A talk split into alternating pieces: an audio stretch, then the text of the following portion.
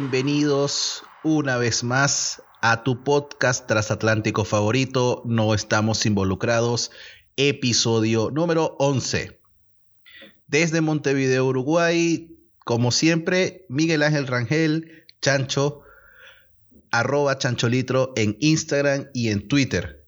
Cruzando el charco de sur a norte. Cruzando el charco de sur a norte desde la madre patria, la capital Madrid España, les saluda Luis Betancourt mejor conocido como Luxo. Me pueden seguir en Instagram y en Twitter como arroba luxomanía. Agradecerle una vez más a mi gran amigo Dani Senay por haber hecho la música que ustedes escuchan todos los viernes al inicio de este podcast. Y agradecerle también a, perdón, pensé que ibas a hablar todo tú, a Milagros Ortiz, Milagritos Ortiz, por los artes, avatares y banners que ven en YouTube, en Spotify o en cualquier plataforma que nos escuchen. Pueden seguirla a través de arroba soy Mila Ortiz, ver los trabajos que hace y quizás contratarla porque pueden tener algo igual de genial que lo de nosotros. ¿No dijiste las redes de Dani? Las redes de Dani, arroba Dani Senay en Instagram y pueden buscarlo también en Spotify y en todas las plataformas digitales. Vayan a escuchar su último sencillo, el remix de Tu Boquita junto a DCS. Y lo otro que tenemos que decirle, como siempre le decimos todos los viernes, ya estamos en el número, el número mágico 41. Suscríbanse al canal de YouTube. Por favor, cada vez falta menos. Nos harán muy felices. Estamos en este momento en pruebas de video y vamos a hacer una esta semana pero nos aguaboneamos durísimo y no lo hicimos, pero estamos en el proceso de hacer las pruebas de video, así que pendiente perro caliente, mi gente representa inteligente, suscríbanse al canal de YouTube. No lo hicimos porque somos flojos. Exactamente. Dijimos que íbamos a hacerlo un domingo y dijimos... Eh, no, no, no.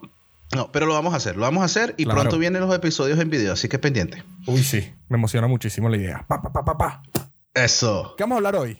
¿De qué vamos a hablar hoy? Eh, hoy vamos a tener un episodio medianamente diferente a los que hemos tenido actualmente, porque también hay, hay, algo denso y algo denso, porque también hay que tener en claro que uno mismo debe atenderse y uno mismo debe escucharse de afuera hacia adentro y como buenos venezolanos que somos, que estamos en otros países, eso es mentira que no tenemos algún tipo de equipaje o carga, bien sea emocional o psicológica, en donde estamos actualmente. Entonces, vamos a hablar de un poco la salud mental en general, eh, las situaciones por las que hemos podido pasar nosotros, eh, por lo menos en el caso mío, que es, yo no tengo problema alguno en decir que, bueno, ya voy para dos años, no mentira, voy para tres años ya con depresión que no es que estoy así como que triste y tal, sino porque es una cosa totalmente distinta a, estar triste o estar alegre y, bueno, en el caso del uso también está pasando por algunos otros asuntos, pero afortunadamente los dos en terapia y es el primer consejo que vamos a dar. Vayan a terapia, eso no los hace débiles. Porque lo importante, o sea, al tomar la decisión de ir a terapia, es un paso importante para entender que estás pasando por un problema importante dentro de tu pequeña cabecita y dar ese paso significa amor propio. Y esa vaina es paja que, ay, si estás yendo a terapia es porque estás loco, si estás yendo a terapia es porque estás mal. No, todo lo contrario, si estás yendo a terapia, bueno, sí, en realidad sí estás mal, pero si estás yendo a terapia, lo reconoces, es porque justamente lo reconoces y quieres dejar de estar mal, de estar mal. ¿Qué me pasa hoy? Quieres dejar de estar mal. Entonces es que, que eso es para los de un carajo, ve a terapia, hermano, que es barato y te ayuda que jode. Al final. Y, no solo eso, sino que al estar en procesos de psicoterapia, con el que, en el que yo me encuentro actualmente, uno va descubriendo cosas y va descubriendo elementos que te dicen, coño, es verdad, logras identificar todos esos problemas que cuando no ibas eran no eran triviales, pero no les dabas la, importancia necesaria. Es como cuando tú agarras y tú dices, coño, pero ¿por qué a mí me pasa todo esto? Básicamente vas y, ah, verga, por esto es que a mí me pasa todo esto. Pueden ocurrir cosas así, entonces eh, eh, es, válido, es válido y lo volvemos a repetir. Vayan a su fucking terapia, amigos, es lo mejor que pueden hacer. Y si son al igual que nosotros, del norte, del sur, con, se me olvidó la canción de Franco de Vita, pero que si son de Venezuela, todos los que viven, vivimos, viviremos, necesitamos terapia, hermano, porque esta vaina nos toda la vida, pero para adelante. Estamos rotos. Pero para adelante, para adelante. Te quiero preguntar, Luxo, para empezar con esto, porque a pesar de que es un episodio libre y no tenemos estructura, tenemos que empezar por algún lado. Claro. ¿Cómo has estado tú últimamente? ¿Cómo te has sentido? ¿Por qué cosas has pasado últimamente? Bueno, yo últimamente he tenido unos bajones de ánimo terribles, cosa que no es nueva en mí, ¿no? Sobre todo la, estas últimas dos semanas para mí han sido súper densas. Ayer tuve otro episodio raro en el que me sentía completamente inútil, porque también radica el hecho de que como estoy desempleado, ¿no? Por toda esta situación, que la pandemia nos reventó a todos, porque ese es otro ingrediente que hay que añadir. La pandemia nos destrozó, nos dejó rotos, y si nosotros que somos venezolanos y a los venezolanos que están escuchando esto, tenemos también en nuestra mochila el tema migratorio, así que es un combo dos por uno. Mochila es la palabra que se me había olvidado cuando estaba diciendo equipaje, porque yo, yo sé, todo gringo, marico, yo, el baggage que tenemos, mochila. El backpack. El backpack emocional, eh, mochila, perdón, sigue. Y me he sentido un poco desanimado, porque empiezo como a cuestionarme, ¿no? De que si soy lo suficientemente bueno para hablar en, en la que estudié, en la que me dedico profesionalmente, si no soy lo suficiente bueno para los estándares, bueno, estándares nacionales en la ciudad que me encuentro, y empiezan ese poco de voces a merodear en la cabeza que te empiezan a martillar, ¿sabes? Es como si se te parara el demonio y el ángel en, en cada hombro, solo que en este lado no hay ángel. Solo están los dos demonios comiéndote la cabeza una, una y otra vez. Y es difícil porque no, no sabes cómo lidiar con eso. Es verdad, repito, a mí los bajones de ánimo me dan cada cierto tiempo. Eh, el de estas dos semanas ha sido bastante fuerte. Tenía tiempo que no me daba porque me mantuve ocupado haciendo cosas, haciendo eh, diversos proyectos. Uno de ellos fue, bueno, una campaña crowdfunding que se hizo en la ciudad de Madrid y en la que tuve el gusto de participar porque me llamó mi ex jefe. Entonces, como, bueno, tuve ese, ese chance de hacer contacto, eh, establecer relaciones, pulir mis habilidades, un montón de cosas. Pero cuando termina ese proyecto y los otros que estaba haciendo con, con Dani, fue como un ponerme un freno de manos en, mi vida. No, porque vamos a echar la mirada hacia atrás. Por ejemplo, yo quedé desempleado en enero, ¿no? Vamos a, aquí vamos a abrirnos completamente. Yo quedé desempleado en enero. Se va a abrir usted, compadre, yo no. ah, mentalmente, perdón. El que, el que quiere entrar, bienvenido. Uh, uh. y tenía como ese rush de decir, bueno, esta es una puerta que se cierra, pero hay otra que se abre. Y lo tomé así. Sin embargo, ocurrió todo este incidente que nos, metió un batazo en las rodillas a todo el mundo y me achanté. Pero en ese sentido dije, bueno, no, es que no puedo hacer nada porque esta situación global se está escapando de mis manos. Entonces, yo no puedo hacer nada, tengo que lidiar con esto. La cosa se suavizó y dije, bueno, ya puedo reactivarme. Y empecé, empecé, tal, tal, tal, tal y veo que no pasa nada, que todo sigue exactamente igual. Entonces cuando es donde yo empiezo a cuestionarme, ¿qué estoy haciendo mal? ¿Será que no lo, lo vuelvo y lo repito? ¿Qué es lo no, no soy lo suficientemente bueno? ¿Será que ya no estoy a la altura de las circunstancias? Y son ese montón de cosas que te empiezan a comer la cabeza y empiezan a generar inseguridad en mí. Una inseguridad que yo creí que ya estaba saliendo un poco del, foso. Porque yo soy una persona súper insegura. Sobre todo cuando se trata de, términos profesionales y laborales. Súper insegura. Siempre estoy cuestionándome como que yo no puedo hacer esto, me siento terrible. Eh, eh, me empiezo a meter una presión innecesaria. Que esa fue una de las razones principales por la cual yo empecé a ir a terapia. Una, esa. La segunda es que no puedo decir que no. y por eso mucha gente se aprovecha.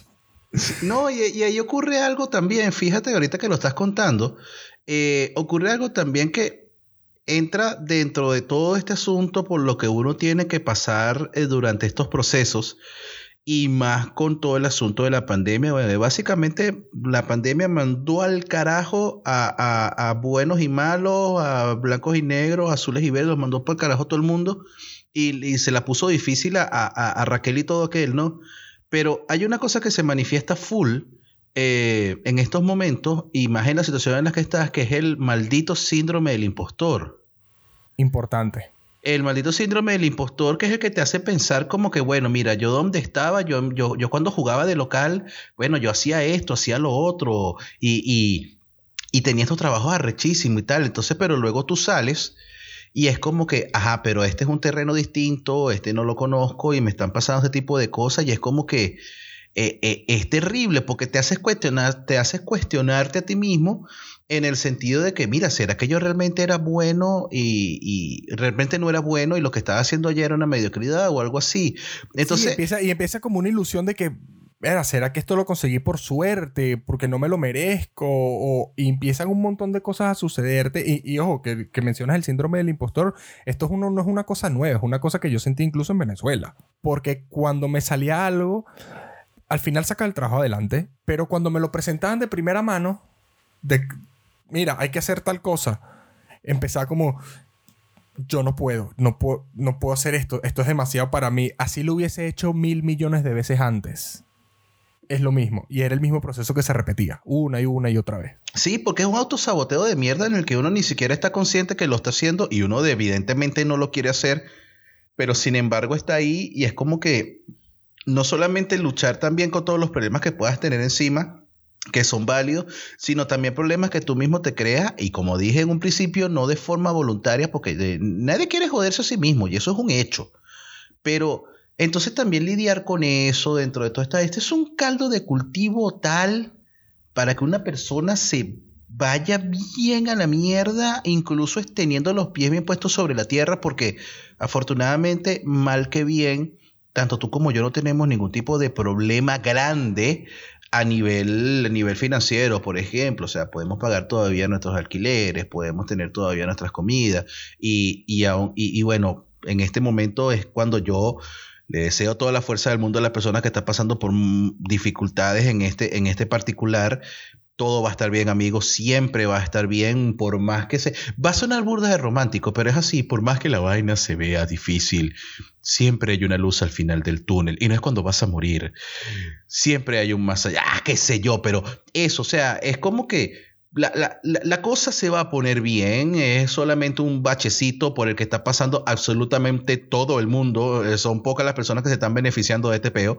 y aún así es como eso no pasamos por tantas dificultades, pero aún así es pensar en que si no tuviéramos estas pocas dificultades que tuviéramos, este, eh, eh, ¿cómo estaríamos? Y encima si yo estuviera haciendo el trabajo bien, porque de nuevo tú te cuestionas a ti mismo y, piensas solamente en ti mismo y en las cosas que tú puedes estar haciendo mal, por más que lo estés haciendo todo bien, es que simplemente las circunstancias no están dadas. Entonces es una mierda total porque tú cuando llega un punto en el que deja de pensar que son las circunstancias externas y que tiene que haber algo en ti. Tiene que haber algo en ti, Juri, porque sí, y, no sé qué es eso, y esa vaina me inquieta, y esa vaina me revienta la vida, porque al final soy yo, soy yo, y es como que es, es una cagada, es una cagada.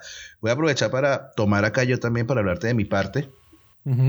Y es que, bueno, eh, me da, hasta, me, me, da hasta pena decir estas cosas, pero es que, bueno, yo a nivel laboral no he tenido inconveniente alguno.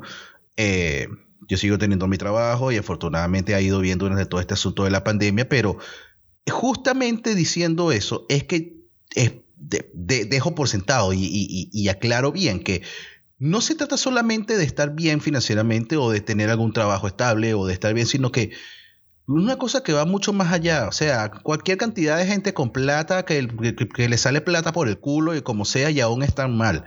O sea, quiero qué sé yo, pensar por lo menos en casos como de artistas que pasan por eso, algunos salen bien parados, otros, otros nos dejan, qué sé yo, el caso de Chester Bennington, por ejemplo, el mismo Robin Williams, cosas así. Es como, no es solamente el hecho de estar bien económicamente, no, sino que son muchas cosas más y, y, el hecho de, de, de sentirse impotente ante la situación en la que estás, ¿no? Y yo paso por eso de vez en cuando, como dije, al empezar esto, yo estoy lidiado todavía con el asunto de la depresión. Lamentablemente no he podido retomar tratamientos acá en Uruguay porque, bueno, pasar por todo este asunto de la, del tratamiento psicológico o psiquiátrico requiere como un protocolo mucho más extenso con la aseguradora y todo ese tipo de cosas.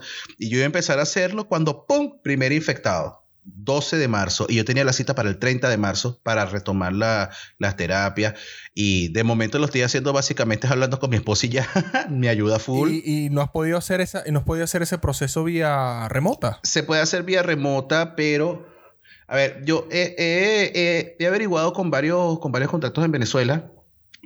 Lo que pasa es que eso también forma parte de mí y de mis ganas de joder. Y es que básicamente yo siento que no puedo hablar con cualquiera eh, y a mí se me hace mucho más fácil hablar con mi esposa que hablar con alguien que no conocía. El psicólogo con el que yo me estaba viendo ya, él tiene la agenda full apretada estando allá en Venezuela. Y, bueno, eh, no he tenido la oportunidad. Eh, mi esposa conoce varias, varias psicólogas que han estado en este proceso también, incluso para gente de fuera, porque hay una cosa que, que, que, que es full agradable eh, en el sentido de, de, ay, ayudar a los hermanos venezolanos, ¿sabe? Que incluso estando afuera, son muchos los que están en Venezuela, que son psicólogos, que, que hacen terapia de forma remota y, y, uno se siente más en confianza, porque no quiero caer en el chauvinismo o en el nacionalismo, pero hay una cosa que es verdad, y es que los médicos afuera son una mierda. Perdón. Espera. Totalmente. Te confirmo. Entonces, claro. Lo siento. Si alguien de afuera nos está escuchando, lo siento, es la realidad. No es pecar a chauvinista, es así. Porque uno, está, porque uno está acostumbrado a no cancelen, a no estamos involucrados. Coño, pero ¿hasta cuándo nosotros? Pero uno, uno, está acostumbrado al. al, al y papito, ven acá, ¿qué te duele? Ven acá, papito, ¿qué quieres? ¿Qué te duele? ¿Quieres una chupetica? Ven acá, siéntate para ver. ¿Dónde, ¿Dónde, te duele? Ven acá. Si te duele, te duele mucho. No, y, ¡Coño! ¿Cuál es tu edad? ¿Cuál, es tu edad, papito? 34. Eh, uno está me duele, sí, me ahí. y entonces también pasa full con, con, con, el asunto de las terapias psicológicas, ¿no? Que es como que algo más, más, como que, bueno, tú estás mal, tómate esta cantidad de pastillas y quédate quieto. Y puede funcionar como puede que no. Entonces, eh, eh, está, un poco, está un poco engorroso eso, pero aún así yo le iba a echar bola a todo este asunto. Pero bueno, pandemia, lamentablemente, eh, no solamente en Uruguay, sino en muchos otros países, la salud mental se está dejando de lado no porque sea de forma voluntaria y que a mí me valen huevo los locos, no, sino que hay como que los esfuerzos se están apuntando hacia otras áreas y bueno, especialmente todo este asunto con, con, el, con el COVID y, y hay cosas que se pueden estar dejando de lado y por lo menos si no son tan urgentes, pues pueden esperar y tal. Y hay líneas de ayuda, hay líneas de ayuda, eh, que en los noticieros, por ejemplo, hay siempre información de líneas de ayuda para en cuanto a cuarentena, en cuanto a aislarse, si tienes problemas con eso, y, son, son gratuitas, son 0800. Entonces, eh, por ahí eso está bien cubierto. Pero por una vaina así como que, mira, no, no, no, no es la cuarentena, eh, este es toda mi vida, lo que me tiene así. Ha estado un pelo como que desplazado. Yo progresivamente se han estado abriendo las consultas médicas y algunas especialidades y creo que ya empezado a retomar eso, pero afortunadamente como estoy me he mantenido con los pies sobre la tierra, no he tenido ningún tipo de inconveniente, pero sin embargo tengo episodios, tengo episodios en el que básicamente a falta de una mejor expresión y yo creo que esta es una de las expresiones más venezolanas para explicar que no estás en tu mejor momento, yo he amanecido con picazón de culo.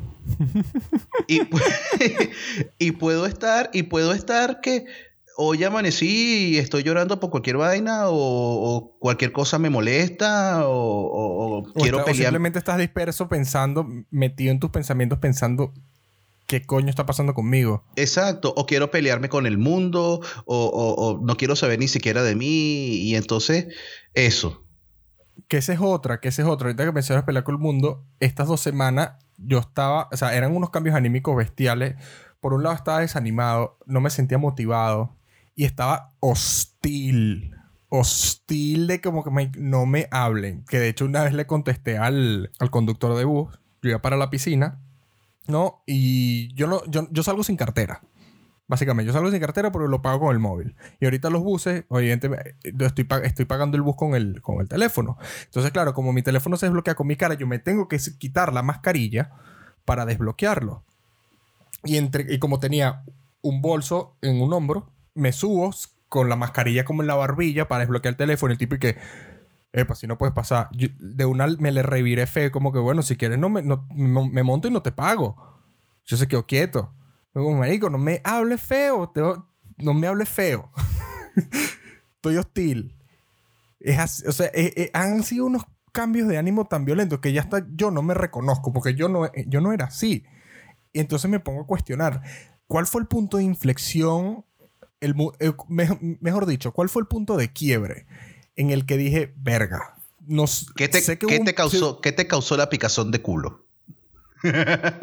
a ver, yo creo que... Eh, ya tengo cuánto tiempo. Casi estamos en agosto. Eh, tengo como nueve meses en terapia. Cuando yo entré a terapia, supe que había un problema en mí por el tema de la inseguridad, de mi falta de confianza, de autoestima, un montón de cosas. Pero esto era como un caldo de cultivo en el que era inseguridad, falta de autoestima, inutilidad, eh, situación global, desempleo, mala situación económica, eh, y eran tantas cosas como que me contesta fe y te mete un coñazo. De una. No tengo plata, muérete, ¡pam! Carajo, alguien ahí en la calle. Pero señor, yo solo quería la hora. Me interesa. no me interesa. Cómprate un reloj con la plata que seguro tiene. Yo no tengo plata. Corriendo por ahí con los brazos. Y le caigo a coñazo como al, como al ladrón del combi en México. Mira qué video. Qué video tan bueno. Cómprate un reloj, hijo de tu puta madre. Ah, va a ser bien cabrón a pendejo. Anda pendejo, anda chingar. Madre, puto madre, güey. Puto madre. Marico, me está dando más risa lo que le estaban diciendo, más que la misma golpiza, porque la golpiza no se ve tal. Pero lo que se escucha es ahora sí estás de verga, ¿no? Ah, pendejo, pinche pendejo. Te vamos a partir la madre, pendejo. Y así es mi imitación estereotípica de un mexicano. México cancelando, no estamos involucrados. No, no, no, México, México es increíble. México es increíble. No, de verdad, de verdad que sí. Y los mexicanos son otra, otra nota. Qué gente tan noble. Pero en fin, entonces era una cuestión que, repito, estoy saliendo pelo a pelo y se lo comentaba a mi psicólogo. Yo creo que una de las razones por las cuales los últimos dos meses yo estuve sobre la seda era porque uno me mantuve ocupado, así no estuviese cobrando ni un puto duro por hacer la campaña. Y segundo, era porque tenía poder de decisión. Y era algo que, ha calado mucho en mi inseguridad. El hecho de esperar, o sea, no, no tener ese, ese poder de decisión de decir, no, mira, vamos a hacer esto así, así, así, sino como que, bueno, yo soy un subordinado, soy un peón en el tablero de ajedrez. Y era como, como que me estoy dando cuenta de, de, ya yo no quiero ser un peón, yo quiero ser un puto alfil, un puto caballo, el puto rey. ¿Sabes? Ya, ya yo siento que tengo, no todas, pero tengo herramientas suficientes como para tomar un rol mucho más importante. Y con estos proyectos que, en los que he estado metido, he tenido ese rol. Y eso, eso, eso en cierta parte forma, eso, eso de cierta forma es parte del, proceso que tú puedes tener de, de curación contigo mismo. Porque ¿cómo tú te vas a sentir cómodo teniendo facultades para delegar si al mismo tiempo tú piensas que eres básicamente una cagada. Exacto. Si al mismo tiempo tú pensabas, si al mismo tiempo tú pensabas que, mira, yo no sirvo para esto, te estoy así de plano, tú no sirves para esto, evidentemente mucho menos sirves para delegar funciones en esto. Pero luego ahí es cuando te das cuenta, no, no, no, sí puedo, sí puedo. Y ojo, no es que te gustó ser jefe y como ahora eras jefe, ahora sí te sientes bien. No, no, va más allá de eso. Va más allá de que tienes, tienes responsabilidades dentro, del, dentro del, de la labor en la que tú sientes que no estabas preparado o que te sentías que no estaba preparado o que te sentías que estaba siendo un, impostor en esto. Y más bien que sí, puedes incluso hasta, puedes incluso hasta delegar funciones, puedes incluso hasta dirigir cosas. Eh, eh dirigir. Eh, eh, eh. Puedes hasta dirigir cosas porque tú lo sabes hacer. Y no hubo falta alguien que te dijera como que, bueno, no, tú te vas a poner porque tú sabes hacer esto. No, no, tú lo sabes hacer, tú lo tienes claro. Pero es como si se te olvidara. Es como si... Sí, es como, es como si, si, si lo dejaras pasar y, y, tipo a ti se te olvidó todas las vainas buenas que tú pudiste haber hecho antes y todas las genialidades que tú pudiste haber creado porque de repente, ay, yo no sirvo para esto. Y ojo, que también me pasa mucho, y, se lo comentaba a mi psicólogo, es cuando yo hago las cosas sé hacerlas, sé ejecutarlas. Me llegan con la cuestión, empieza como ese momento de duda, pero al momento de hacerlas las ejecuto. Sin embargo, pasa que cuando viene otra cosa, bien sea distinta o similar, todos esos procesos por los, por los cuales yo he atravesado previamente es como si se me olvidaran. Es como si mi mente hiciera un pequeño blackout. Es como, verga, yo no sé hacer esto. Me cuesta un huevo hasta que me vuelvo a montar en la rueda y las cosas andan. O sea, yo ahora estoy entendiendo un poco que es verdad que yo puedo asumir un poco más de responsabilidad, por lo menos ahora, voy a hacer primicia. A finales de agosto vamos a grabar un videoclip con, con Dani, cual voy a dirigir. Muy bien. ¿Me siento preparado? Sí. ¿Que la voy a cagar? Evidentemente. ¿Estás cagado? Un un poco. Tú dijiste, tú, de, los dos, de los dos te dijo eh, que, que, era el que se iba a abrir. Ábrete de verdad, un poco. Bueno, un poquito, pues, un poco bastante. tampoco, es que voy a estar como que mierda, no puede ser. Pero la cuestión es que hay otra parte de mí que, que me dice, de bolas que sí, weón, échale bola. Lo que digo, la voy a cagar durante todo este proceso en el que estamos montados. De bolas que sí. No, no soy perfecto. Incluso los, los, grandes se equivocan, pero aprenden de eso y es una cosa que yo tengo que asumir. El fracaso te da más enseñanza que el éxito, porque ya sabes qué es lo que no tienes que hacer. Eso sí, eso sí, y, voy a aprovechar que lo dices para eh, dejarlo claro que eso es algo que sí, mm, uno, uno, no, necesita tener ningún tipo de, de preparación psicológica para decirlo, porque es verdad, y es que del fracaso se aprende que jode. Incluso está más que el éxito, esto sí lo digo yo, más que del éxito, porque claro. cuando tú fracasas y, eh, fracasas y sigues adelante, no es que fracasaste y te quedaste ahí. Cuando tú fracasas y sigues adelante, es que te das cuenta que, ok, ¿por qué fracasé? ¿Por qué me fue mal? Y de repente puede que lo tengas totalmente claro, como puedes que no lo entiendas, pero algo pasó. Y ya el hecho de tener claro que algo pasó es el, primer paso para, para, hacer algo al respecto. Hay una, hay una frase de Hora de Aventura. No me la sé en español. Yo no veo Hora de Aventura. Me parece genial, pero no la veo así, no la vi completa. Pero se me atravesó en algún video por alguna razón extraña, que es cuando el perro Jake, creo. Sí le dice a Finn que, eh, ay, ¿cómo es que era la vaina? Apestar en algo es el primer paso para ser medianamente bueno en algo. Algo así fue lo que le dijo. Evidentemente se pierde la traducción, pero y en inglés era genial. Pero es básicamente eso. Es como que, hermano, si tú no la cagas no vas a aprender. Si tú no fracasas no vas a aprender. Si tú no, te, si tú no sales derrotado y tienes que seguir adelante y buscar hacerlo de otra forma o, tener, o, buscar otra oportunidad, no vas a aprender un carajo. Claro. Aprendes también teniendo éxito, aprendes también trabajando, pero nunca está de más, nunca está mal un fracasito de aquí a allá. Esa vaina te moldea, te, te, te, te crea callo. Y, te crea callo, te crea, una, te crea una coraza resistente a los golpes. ¿Cómo que bueno? Ya yo la cagué antes, pues. ¿Qué podemos hacer respecto? Vamos a ver si no la cago esta vez. De hecho, me acabo de acordar de una anécdota. No sé si te vayas a acordar. A ver.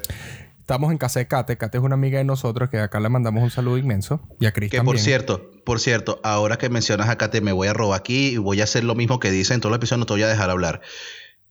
Te quiero pedir disculpas enormes, Kate, porque este es un episodio en el que teníamos que tenerte a ti acá para que tú hablaras por nosotros. Y aquí se abre la promesa, no sé si para pronto, no sé si para mucho después, pero aquí se abre la promesa que vamos a volver a hablar de esto, pero desde el punto de vista de alguien profesional como lo es Kate, porque Kate es alta psicóloga. Y bueno, de, este lado también, saludos y amores para ti y para Chris. Los amamos demasiado. Estabas en casa de Kate. Estábamos en casa de Kate. Ajá. Que era una reunión. Y yo me acuerdo que fue un día, un fin de semana antes de yo empezar a trabajar en la radio. Y yo estaba genuinamente cagado, pero cagado. Porque no quería cagarla. Porque eran dos programas en vivo en los que iba a estar. Y... Eso fue cuando empezaste, cuando empezaste en RCR, ¿no? En RCR, correcto. Sí, RCR, sí, sí, Caracas Radio, la radio más antigua de Venezuela, para que no lo sepan. Ajá. Entonces, tú me dijiste, Marico, la vas a cagar. Camina con ah, eso. ¡Ah, como por supuesto! Claro, vale, claro, te, tenías que hablar de mí para acordarme. Claro que sí, claro que sí. que yo te había dicho, yo te había dicho, médico, la vas a cagar. Si tienes miedo de cagarla, médico, la vas a cagar. Y lo mejor que puedes hacer es cagarla. Y mira que la cagué. pero, pero, ¿aprendiste con la cagada? Ah, no, de bola. Uf. El trabajo está hecho, el trabajo está hecho. Ya sabes que la próxima vez que vuelvas a trabajar en una radio, sea Radio España, sea Radio Madrid o la que sea, lo que hiciste en ese momento y si lo vas a hacer de nuevo, no la vas a cagar, porque ya aprendiste. De bola. Pero es que, coño, eh, obviamente era un piojo, era un jojotico como que estaba entrando y yo, a la puta. O sea, póngame algo grabado. ¿Cómo me han lanzado dos programas en vivo? Tú eres Mari. Mierda, la presión aquí, weón. Pero bueno, son cosas que te van forjando. Y ahí es cuando entra también el asunto, como que con un pelo más de validez, todo el asunto de las, de, la, de las inseguridades y todo esto, porque ahora la seguridad que puedes la seguridad que te podías tener en ese momento era como que, aparte de yo no sé si soy, si soy bueno en esto o no, perdón, no sé qué tan bueno soy en esto o no, es que no sé si soy bueno. Es mi primera experiencia. Mierda. ¿Será que sí? ¿Será que no? Venga, ¿será que, será, será que a mí la, la, universidad, la academia me preparó para esta vaina? Porque Después uno se da cuenta. Otros? Exacto, claro, después uno se da cuenta, y esta es una cosa que van a compartir todos los estudiantes de periodismo, sea de la universidad que sea en Venezuela, que en la universidad no te enseña una cabeza de huevo de calle. Nada. Y uno lleva carajazo, pero por lo menos te da la base teórica para, ok, la voy a cagar. No sé cómo, pero la voy a cagar. Mira, lo, voy a decir algo, voy a decir algo importante. A ver. A la gente que está estudiando periodismo, te hablan dos personas con propiedad. Si tú estás estudiando periodismo y piensas que una vez tener el título vas a hacer algo en la vida, estás muy equivocado. El título no sirve para medio carajo. Si tú no sabes qué hacer con ese título, te lo puedes meter por el culo si te da la gana. Pásale una procesadora de papel y adiós, porque ese título no sirve para un carajo. Si tú sabes sacarle provecho, adelante. Estás, la vas a pegar el techo porque yo creo en ti. Pero si dice, ay, yo tengo mi título de comunicación social, ajá, ¿y qué más? Ahí está el detalle. Este fue uno de tus consejos en el periodismo con Chancho y Luxo. Y mira que yo no ejerzo periodismo. Que esa es otra anécdota que no sé si contarla ahora o contarla en otro episodio donde podemos hablar de temas laborales. No, no, déjala, déjala, no, no, déjala, déjala, déjala para un episodio futuro de temas laborales. es, que, a ver, es, es algo muy relacionado por temas de inseguridad. Bueno, suéltalo, pues. Yo estuve trabajando hace cinco años en una página web de noticias, no era la que estábamos trabajando nosotros. menos mal, menos mal que lo dijiste porque ya yo iba, ya, ya, hasta aquí iba a llegar el podcast. Era otra, era otra, ¿no? Que el coordinador era amigo mío. Me dijo, coño, ¿quieres venir a trabajar con nosotros? Yo, bueno, sí, va, estar en octavo semestre, ¿qué carajo? Dale, necesito plata, fuego. Obviamente yo tenía yo sabía lo que quería, pero esa inseguridad no me permitía dar el paso. Estuve trabajando ahí aproximadamente siete meses. Siete... Sí, no, mentira, un poco más, como ocho meses. Entonces, pero a medida que pasaba el tiempo yo me sentía bastante mal porque era, no era lo que yo quería hacer. Era como que, mierda, qué aburrida esta mierda. Esto es insoportable. ¿Qué carajo hago yo aquí? Hasta que un día dije, no puedo más con esto hablé con, este amigo mi marico, chao, renuncio, renuncié tres días antes de mi cumpleaños. Y renuncié también, me sentía mal porque estaba somatizando. Yo no me enfermo jamás. Y en ese tiempo me enfermé no sé cuántas veces. Me daba fiebre, no sé, mil mierdas. Y era como que, marico, aquí hay algo raro. Y hasta que decidí tomar cartas en el asunto. Y dije, coño, a mí me gusta este peo. Chao. Y con suerte, dos meses después conseguí trabajar en una productora brutal. Les agradezco todo. Aprendí que jode. Y fui increyendo. Y estaba forjando una confianza en mí mismo. Porque eso, tenía como cierto poder de decisión. Sin embargo, vengo para acá, tuve la suerte de conseguir algo muy rápido, pero esa confianza como que fue mermando un poco. Fue mermando un poco hasta que, verga, no sé si, no, sé si yo sirvo para esto, será que lo, lo, que dije anteriormente, no sé si esté capacitado para competir en este mercado y un montón de cosas más. Voy a ahondar en este tema cuando hablemos de experiencias laborales en un futuro capítulo. Eso. Pero lo que puedo, lo que puedo sacar de esto es que al final, fíjate que en un principio, o sea, hablando solamente de la situación en Venezuela, con todo esto, tú te diste cuenta que haciendo unos pequeños ajustes, como que ya fue lo suficiente como para que tú volvieras a, levantar vuelo y darte cuenta que no es una cosa que trata solamente de ti, sino también de la situación en la que está. Y eso se puede también trasladar a cualquier situación que estés pasando en la que no, te sientas bien y es que quizás de repente haya que hacer algunos ajustes aquí o allá, algunas cosas que haya que cambiar, algunas cosas, incluso hasta la forma de ver las cosas, ¿no? Y quizás de repente haciendo cambios así como que puedas lograr algo más o que puedas tener un pelo más de perspectiva. Eso no lo logras tú solo y aquí viene de nuevo el consejo, eso es lo que puedes conseguir en terapia. ¿Estamos siendo, estamos siendo propagandistas de la terapia? sí. Totalmente. Pero es necesario, es totalmente necesario. Y una cosa que sí yo, o sea, yo quisiera dejar claro acá para, para cortar, para llegar hasta acá, porque ya tenemos rato, es que si hay una cosa que es verdad, y aquí, la hora del quesillo, si hay una cosa que es verdad, yo he trabajado con Luxo eh, más de una vez y si hay una cosa que sí es verdad que yo puedo dar fe de que este carajo trabaja muy bien en lo que hace es un profesional muy, muy, muy, muy genial. Pero aún así no está. Qué bello, gracias. Ah. Pero aún así no está exento de eso porque se trata también de un proceso interno. Uno puede decirle lo que sea a la otra persona y decirle, mira, no, tú eres genial, tú eres la última Coca-Cola del desierto, amigo. Pero si esa persona no se siente así, mira, por más que tú le digas y por más que tú se lo demuestres. Pero lo importante es esto. Tener claro que en la proporción que sea, si funcionas, si sirves, si eres útil en lo que sea que estés haciendo, sea tu preparación académica o no. Y si no, nunca está de más hacer ajustes, por más pequeños que sean. Porque al final, y es el mantra que yo te dejo porque es el mantra de mi vida, todo va a estar bien. Sí, es que el problema de todos estos procesos por los que uno atraviesa, depresión, síndrome del impostor, como lo quieras llamar, por el proceso que estés pasando en este momento, el verdadero problema es el mientras tanto. Eso es lo más jodido, pero te das cuenta de que cuando sales de ahí es como que... No vale. Ves para atrás y ya, coño, sí, huevón, vale, coño, su madre. Sí, sí. O de repente, no tanto como que sea huevón, pero verga, chaval, yo pasé por todo esto. Pero, de nuevo, sí, sí, sí hay, sí hay, sí hay si hay más allá. O sea, todo va a estar, de nuevo, todo va a estar bien, quédate tranquilo. Desde acá no estamos involucrados, Lux y yo te apoyamos, Lux y yo creemos en ti, sea lo que sea que estés haciendo, por más descabellado que sea. E importante, importante, quiero acotar que si estás pasando por procesos similares, si sientes que hay algo mal dentro de ti, háblalo. No, si puedes ir a terapia, hazlo. Si no puedes ir a terapia por el motivo que sea, háblalo con tu persona cercana. No te lo calles, porque si te lo callas, esos demonios internos van a estar haciendo desastres contigo. Sin embargo, cuando los hablas y los pones sobre la mesa, puedes visibilizarlos mejor y puedes identificarlos. Y puedes saber cómo atacarlos, porque ya sabes. Y puedes empezar a buscar un origen al verlos. Ese es mi consejo. Así mismo, así mismo. No, no, no. Es que, fíjate que se me pasó, pero qué bueno que lo rescataste tú.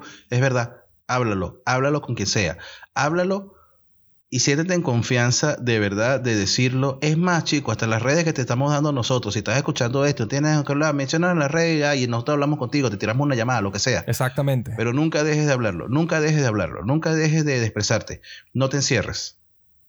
Porque al final, dilo tu luxo. Todo va a estar bien. Y nada, muchachos. Eh, nos tomamos la libertad de hacer este episodio así, sin estructura, para deshogarnos un poco, porque nos hace falta, nos hace falta y al final la plataforma es nuestra. Sí, sí, sí, verdad. Mira, hasta que no, nos, que no nos paguen publicidad, nosotros hacemos aquí lo que queramos. Y sin embargo, si nos pagan publicidad, esto es nuestro espacio. Así mismo. Y en cierta forma nos sentimos mejor y esperemos ayudarte a sentirte mejor a ti, al darte cuenta que no estás solo en lo que estás pasando y que todos podemos pasar por esto, ¿sí? quiero una, hacer algo muy, muy, muy personal antes de cerrar, por la, con, con la misma tónica de que estamos haciendo lo que nos dé la gana con este episodio. Luxo, te quiero. Chancho, te quiero. Ah. Bueno, ahora sí, ya basta. Pues llegamos acá al final del episodio número 11 de No Estamos Involucrados. Muchas gracias por escucharnos y en especial en este episodio, una vez más, agradecerle a Dani Senay y a Milagritos Ortiz por la música y los artes respectivamente. Suscríbase al canal de YouTube, por favor. Suscríbanse al canal de YouTube. Falta menos, vale. No sean malos. Vamos, que falta poco para los 100. Desde acá de Montevideo, Uruguay, se despide de tu podcast atlántico favorito, Miguel Ángel Rangel. Chancho, arroba chancholitro en Instagram y en Twitter y por allá. Y desde Madrid, España, se despide Luis Rafael Betancourt, arroba luxomanía en Instagram y en Twitter. Se les quiere, se les aprecia, se les respeta, se les todo. Nos vemos la semana que viene. Chau, chau. Chau, chau y hablen. Siempre.